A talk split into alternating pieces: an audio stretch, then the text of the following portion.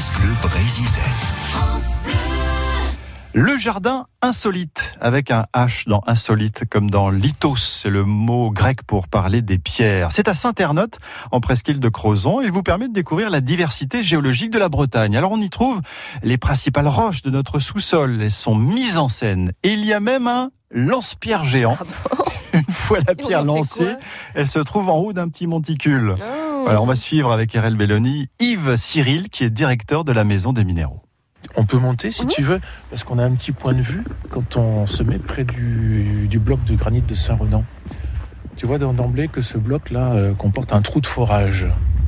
Hein, donc ça, ce sont les trous qui sont réalisés pour euh, euh, débiter la roche dans, dans la carrière. hein. Ils utilisent euh, de- de- de- des, des tirs de mine pour euh, déstabiliser la roche. Et au sommet de la butte, tu vas constater que si on regarde dans le trou de forage, on voit la mer.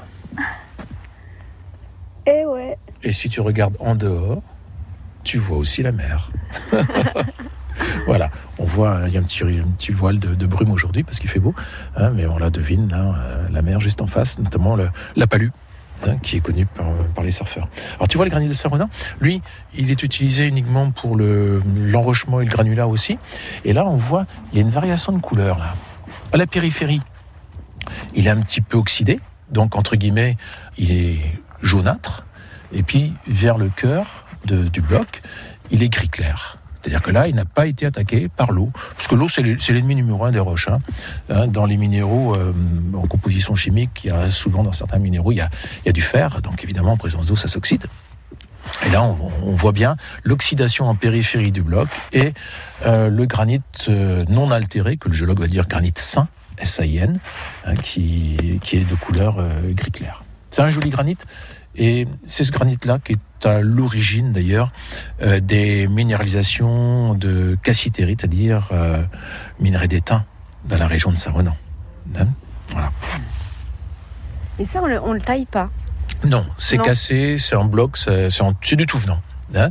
Et après, tu vois, ces gros blocs-là, ils sont eux-mêmes avec un engin, euh, ils sont clivés à, à la pelle, à la pelleteuse, et ensuite ils passent dans, dans les mâchoires d'un gros broyeur, Mhm. hein, si on veut faire du granulat. Sinon, ils sont utilisés tels quels, en gros blocs d'enrochement. Mhm. Alors, une fois que le, le caillou est jeté avec le lance-pierre, euh, hop, il retombe. Et là, il est retombé au sol et bah, sous le sol, il y avait euh, une céramique et clac, la céramique est complètement éclatée par le par l'impact du, du gros bloc.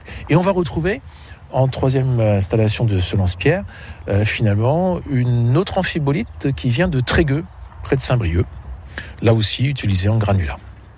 Alors si vous voulez en savoir plus, ce week-end, dans le cadre de la Guel Braise, hein, la fête de la Bretagne, est organisé en presqu'île de Crozon le festival du centre de la Terre avec des animations en tout genre proposées par l'équipe de la Maison des Minéraux. France Bleu.